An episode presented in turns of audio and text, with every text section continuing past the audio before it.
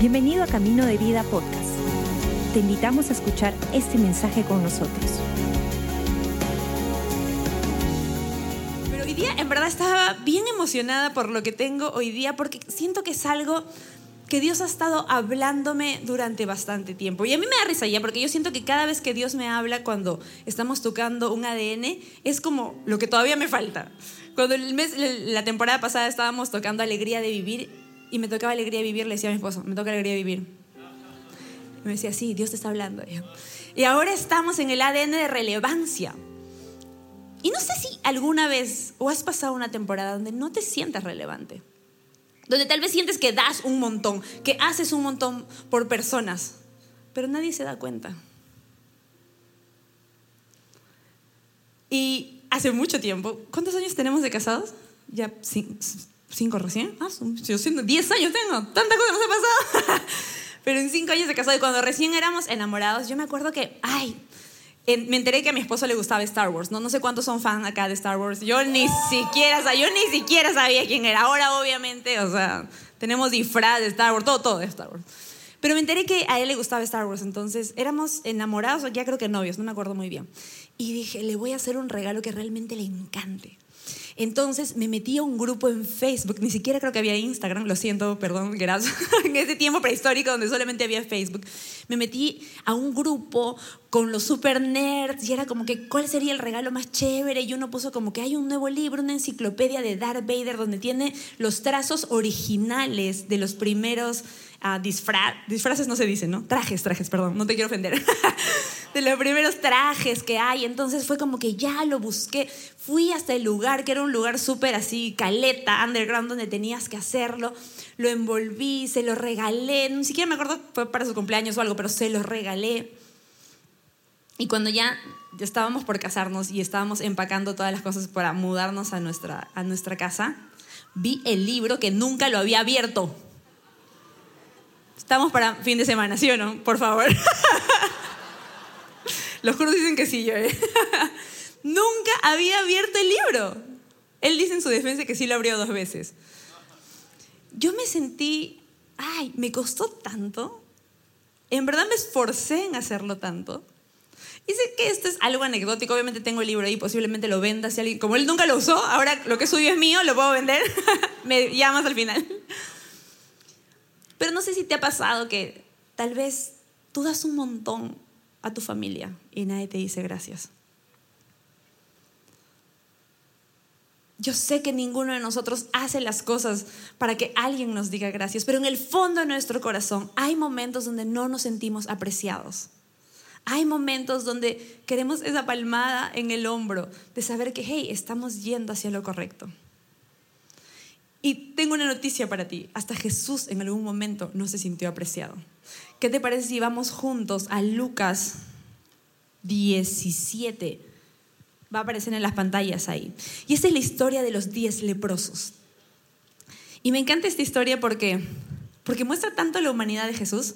Lo podemos leer ahí, mira, dice, mientras Jesús seguía camino a Jerusalén, llegó a la frontera entre Galilea y Samaria. Al entrar a la aldea, diez hombres con lepra se quedaron a la distancia gritando, Jesús, Maestro, ten compasión de nosotros. En ese tiempo de Jesús, la lepra era una enfermedad tan mortal y tan contagiosa que alejaba totalmente a los leprosos. Tenían que salir fuera de la ciudad. Como que si existiera aquella lepra, tenían que estar, no sé, en Chaclacay, ocho O sea, ni siquiera podían estar cerca de sus familias. Ellos estaban clamando a Jesús y diciéndole, Jesús, míranos, ten compasión de nosotros. Jesús los miró y dijo, vayan y preséntense a los sacerdotes. Y mientras ellos iban, quedaron limpios de la lepra. Uno de ellos, cuando vio que estaba sano, volvió a Jesús y exclamó, alaben a Dios. Y cayó al suelo, a los pies de Jesús y le agradeció por lo que ese hombre, por lo que había hecho. Ese hombre era un samaritano. Pero Jesús preguntó, ¿no sané a diez hombres? ¿Dónde están los nueve. Y me encanta esta parte de la humanidad de Jesús porque Jesús, todos sabemos, y la Biblia misma lo acabamos de leer, no sanó a los leprosos para beneficiarse, para que lo aplaudan a Él. Todo lo que Jesús hacía era por compasión a, las personas.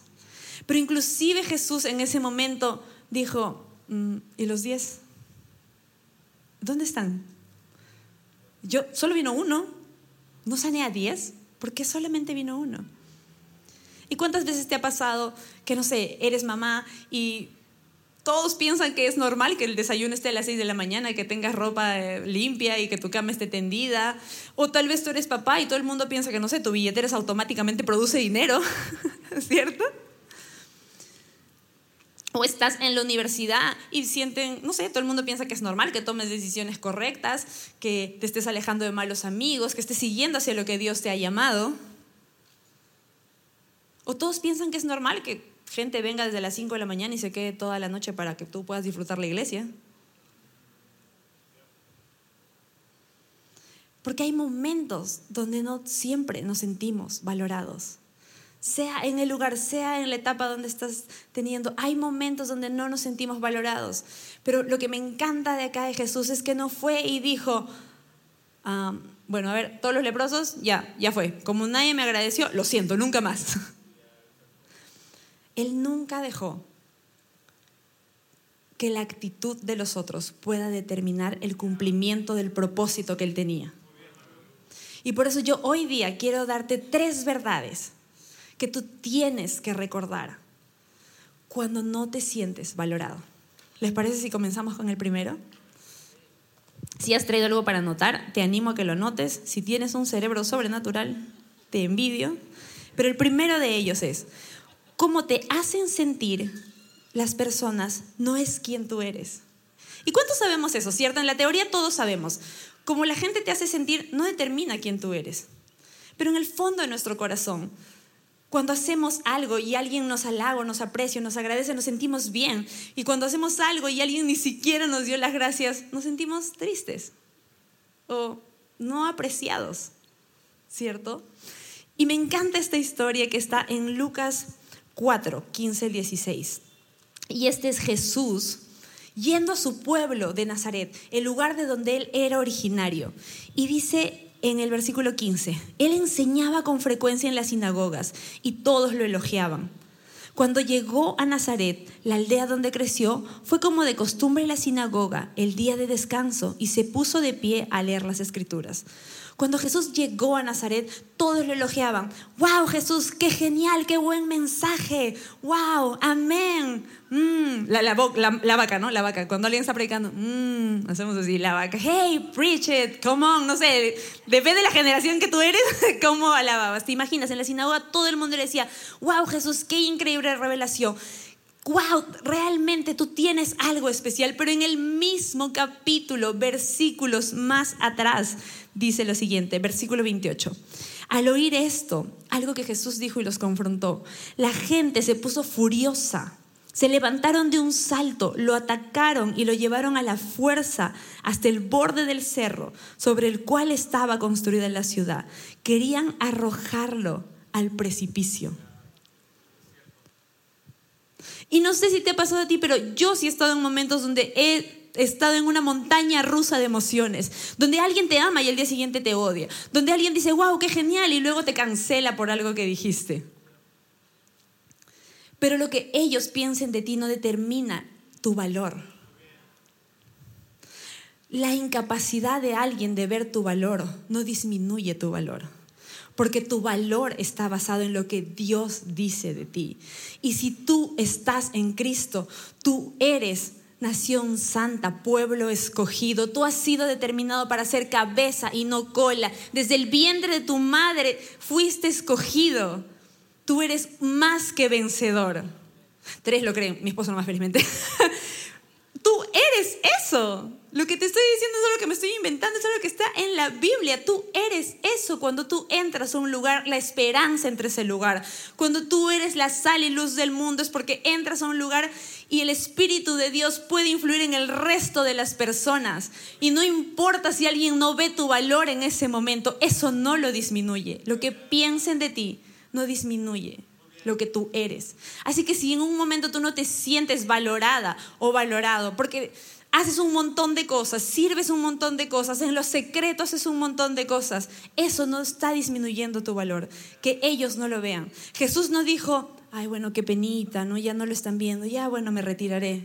Él siguió cumpliendo el propósito para el cual vino. Fue a la cruz, murió por nuestros pecados, nos salvó.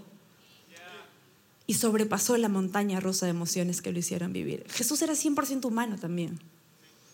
Y él estaba en Nazaret, el lugar donde había visto con los que había jugado pelota, con los que tal vez había ido al colegio, que los mamás le decían, wow, Jesús, sí, qué increíble, te valoramos un montón. Y ese mismo día en la sinagoga querían arrastrarlo al precipicio para matarlo.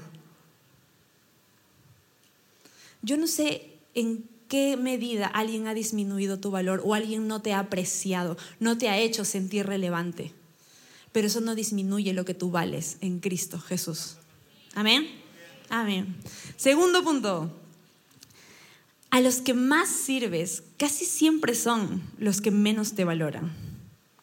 Y este punto, cuando estaba comentándoselo a mi esposo, me decía, no, pero eso es raro, es raro, pero lo voy a explicar, no se preocupe.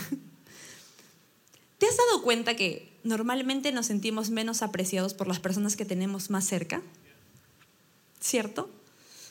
O, y yo decía, pero ¿por qué? Es familiaridad, pero también tiene que ver algo con que te has vuelto confiable. Si tú eres de las personas que siempre llega a tu trabajo, ya no te aprecian porque llegas a trabajo. Tú eres siempre el que está puntual, ¿cierto? Siempre. O sea, siempre llegas puntual. Si tú eres la persona que siempre está temprano y limpiando toda la iglesia, todos saben que vas a llegar. Porque a veces lo, se hace confiable, eres confiable hacia las personas. Y justo estaba pensando como un ejemplo para poner esto, y es algo que nos pasó hace poco. Estamos con mi hijo, tenemos un hijo que ya va a cumplir tres años y estamos con todo el tema de sacar el pañal. Hermoso momento, ¿no sabes? Hermoso, el potty training hermoso. Las mamás se ríen como, sí, te entiendo, yo también lo sufrí. y era como que ya, bueno, ya, ya, ya lo pasamos, superamos bien, gracias Señor Jesús. Pero las primeras veces que le decíamos como que ya, Luca, nos tienes que avisar para hacer, puedo decir, no, pipi, ¿no? No se ofende. y el número uno, el número uno, para que sean números. Me da risa porque mi hijo me dice, no, el uno, pipi, el dos, no sé, ¿no? Mami, ¿qué es el cinco? Y yo, no hay cinco, no sabíamos qué decirle, ¿no? No, no hay cinco, lo siento. Uno y dos. Y era como que las primeras veces que nos decía como que ya, mami, pipi, vamos corriendo. Y ya, y Lucas, hiciste la pipi, bravo, bravo, qué bueno. Segunda, tercera, cuarta vez. Y hace poco, Lucas me dijo, mami, pipi, ya, vamos. Hice la pipi. Yo, bueno, esperando que haga la pipi, ¿no? Como que viendo. Y me dijo, mami, bravo. Le dije, cierto, Luca, bravo. Pero es que yo ya lo tomo como que normal. ¿A ti te felicita por ir al baño? Ya no, ¿cierto? O sea, llegamos a cierta edad como que, eh, ok, eres dependable, no sé cómo se dice esa palabra. Eh, o sea, dependable es como que eres confiable, o sea, la gente ya sabe que tú lo estás haciendo. Y a veces la gente que menos nos valora es la gente que tenemos más cerca, a la que servimos más. Y yo entendí esto muy fuerte cuando fui mamá. Yo soy hija única, engreída, lo sé. Mi esposo también, así que lo más a él que Pero yo siempre sentí como que, claro, lo normal es que mi mamá siempre esté, que siempre trabaje, que siempre pueda yo estar en la universidad, que si quiero estudiar algo más normal, que siempre haya en mi casa comida, que siempre haya ropa, que si quiero viajar. Hasta que fui mamá y me di cuenta que mi madre era una santa. Hasta que fui mamá y le dije, ¿cómo hacías? Mi mamá me crió sola, sola.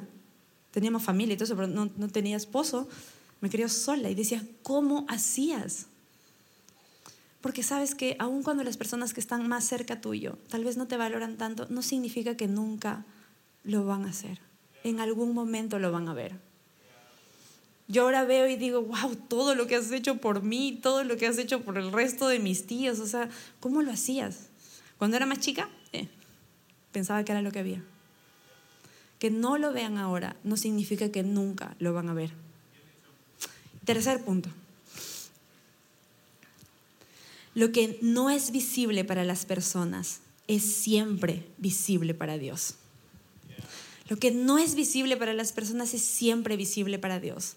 Pero vivimos en una cultura donde importa lo que es visible, ¿cierto? Si tú publicas que te compraste una casa, 150 mil likes. ¡Hey, qué genial! ¡Qué bueno! Te compraste un carro. Felicitaciones. Terminaste la universidad. Terminaste el colegio. Ingresaste a la universidad. Gente te va a felicitar porque eso es lo visible. Pero nadie te felicita porque restauraste tu matrimonio. Nadie te felicita porque aprendiste a perdonar. Nadie te felicita porque venciste una adicción con la que estás luchando. La cultura de nuestro mundo nos manda a que lo más importante es lo que vemos, pero para Dios lo más importante es lo que está en nuestro corazón. El nombre de Dios también es el Roy, que significa el Dios que me ve. Dios te ve. Dios te ve. Dios ve en lo secreto cómo te estás sacando el ancho por tus hijos para que puedan ir a la universidad. Dios ve todo el sacrificio que haces como madre para que ellos puedan tener tal vez una familia que tú no tuviste. Dios ve cómo tratas de no tomar atajos para ser una persona íntegra y poder decir, sí, soy cristiano. Dios ve todas las veces que tú como adolescente te alejas de un montón de cosas o tal vez quedas como el más lorna porque quieres seguir a Jesús. Dios lo ve. Y hay un versículo en Hebreos 6 que a mí me trae tanta esperanza. Hebreos 6, 10. Pues Dios, ahí lo pone, ahí, lo, ahí va, ahí va Cristian. Pues Dios no es injusto, no olvidará con cuánto esfuerzo han trabajado para Él y cómo han demostrado su amor por Él sirviendo a otros creyentes, como todavía lo hacen. Nuestro gran deseo es que sigan amando a los demás mientras tengan vida, para asegurarse de que lo que esperan se hará realidad. Pues Dios no es injusto, Dios no es deudor de nadie, Dios ve lo que tú estás haciendo en lo secreto y Dios lo levanta y lo exalta. Dios está viendo el tiempo que le pusiste a tu matrimonio y todo lo que has invertido ahora, Dios lo ve. Hay tesoros en el cielo, Dios Créeme, honra a los que los honran. Y en esta vida y hasta en el cielo, en la eternidad, Dios no es injusto. Créeme, vale, vale todo lo que estás haciendo. Muchas veces yo he sentido como que, ah, Dios, ¿vale esto? ¿Vale ah, decir, hablar con alguien, tener una consejería, ah, dejar cosas de hacer para poder estar en la iglesia? ¿Vale esto? ¿Vale lo otro? ¿Vale la pena realmente Dios? ¿Vale? O no sé, buscamos otra vida, ¿no? No sé, algo, no sé, a cazar tiburones, algo un poco más exótico. ¿Vale? Y tal vez tú te estás preguntando lo mismo, ¿vale la pena Dios? ¿Vale la pena seguir en integridad? ¿Vale? Nadie lo ve, nadie me dice nada. Vengo, sirvo, sirvo en mi casa, soy una persona íntegra, estoy ahí, ¿vale? Dios es el Dios que lo ve. Dios es el Dios que lo ve. Cuando Jesús regresó y le dijo a estos leprosos, ¿cierto? Les dijo, oye, solo habido uno, ¿y el resto? Él no dejó que ni lo que la gente piense de, de él, ni lo que la gente cercana a él casi lo quería matar, ni lo que tal vez tantas cosas que Dios, que Jesús ha podido hacer que no están en la Biblia. De hecho, ha sanado muchísimas más personas y ha hecho muchísimas más cosas y también ha sido menospreciado muchísimas más veces. No dejó que eso determine el cumplimiento del propósito que él tenía. Él no dejó de ser relevante en su tiempo, aun cuando nadie lo valoraba. Vino para morir en la cruz por ti y por mí. Y aun cuando nadie se lo agradeció, lo hizo. Y voy a pedir al piano que pueda subir, porque me gustaría orar. Orar por ti y por mí. Porque sé que todos en algún momento nos hemos llegado a sentir así. Sé que todos en algún momento hemos dicho, ay Dios, siento que doy y nadie se da cuenta. Yo no me siento relevante. Ni siquiera siento que tal vez mi vida hace, wow, gran diferencia acá. No dejes que como te haga sentir el resto determine el cumplimiento del propósito para el que Dios te ha llamado acá. Tú eres relevante no porque eres el más chévere o la más chévere, no porque tienes más dinero o menos dinero. Tú eres relevante porque cumples un propósito específico que nadie más puede cumplir. La persona que está a tu lado no puede cumplir el propósito que Dios ha puesto para ti. Pero estos momentos donde no nos sentimos valorados nos traen al piso y nos hacen dudar. Acuérdate de estas tres, cosas. Lo que la gente piense de ti no determina tu valor. A veces los que están más cerca a nosotros nos valoran menos es porque somos confiables para ellos. Y lo que para la gente no es visible, para Dios es visible. Hoy día, iglesia, yo quería animarte. Animarte que si tal vez estás en este bache en el que sientes como, ah, vale la pena decirte, sí, vale la pena, Dios te ve. ¿Y qué te parece si es que cerramos nuestros ojos y podemos orar un momento? Dios, gracias porque tú siempre nos ves. Gracias porque tal vez en este momento muchos de nosotros necesitamos sanidad en nuestro corazón. Sanidad para poder entender que aun cuando personas nos han podido herir, aun cuando personas nos han podido hacer sentir menos, tú eres el Dios que nos ve. Dios, gracias. Y yo te pido que pongas en cada uno de esos corazones restauración. Sabiendo, Señor, que tú no eres injusto, que tú no eres deudor de nadie. Y aún lo más secreto que ellos puedan estar haciendo, tú lo exaltas, tú lo elevas a lo público en su momento. Dios, gracias por todas aquellas personas que en el silencio sirven fielmente a su casa, en la iglesia, en su trabajo. Gracias por todas aquellas personas que tal vez nadie las conoce, nunca han subido al escenario, nunca son tan visibles. Gracias, porque por medio de su sacrificio, por medio de su servicio, tú sigues haciendo y impactando vidas en las personas. Yo te pido, Señor, que pongas en nuestros corazones, en cada uno de nosotros, el saber que tú siempre nos ves. Y aunque nadie lo vea y nadie nos dé esa palmada en la espalda, Dios, tú sí estás reconociendo lo que hacemos. Tú te das cuenta y tú tienes tesoros en el cielo para cada uno de nosotros por todo lo que hacemos en secreto. Y mientras seguimos en esa actitud de oración, yo quería hablarte a ti que tal vez nunca has escuchado de Jesús o que tal vez sí has escuchado de Jesús, nunca realmente has venido y le has dicho, oye Jesús, yo quiero eso, quiero que seas el centro de mi vida, el Señor de mi vida, a quien yo pueda recurrir en los momentos más difíciles, en los momentos donde ya no sé qué más hacer. Lo he intentado todo y sigo sintiendo este vacío horrible. La Biblia dice en Romanos 19 que lo que creemos en nuestro corazón lo confesamos con nuestra boca. ¿Y qué creemos? Creemos que Jesús es el Hijo de Dios, que vino para morir por tus pecados y por los míos, para darnos una vida eterna, para darnos sanidad, pero no solamente una vida eterna cuando estemos en el cielo, sino para vivir una vida con propósito, una vida plena mientras estemos acá, una vida que vale la pena vivirla. Si tú eres esa persona y quieres hacer esa oración, yo voy a decir unas palabras, solo te invito a que las puedas repetir. No va a pasar nada raro, es solamente poder confesar y decirle, sabes que Jesús te necesito en mi vida. Ya sola, solo no la hago. He intentado todo. Necesito que tú seas el centro y tomes el control. Ayúdame. Y todos como iglesia vamos a repetir estas palabras y te vamos a ayudar. Así que iglesia, vamos todos. Padre nuestro que estás en el cielo. Yo te doy gracias Jesús por morir por mí. Gracias por perdonar mis pecados. Te pido que entres en mi corazón. Haz de mí una nueva persona y ayúdame a vivir conforme a tu palabra por el resto de mis días. En el nombre de Jesús. Amén. Amén.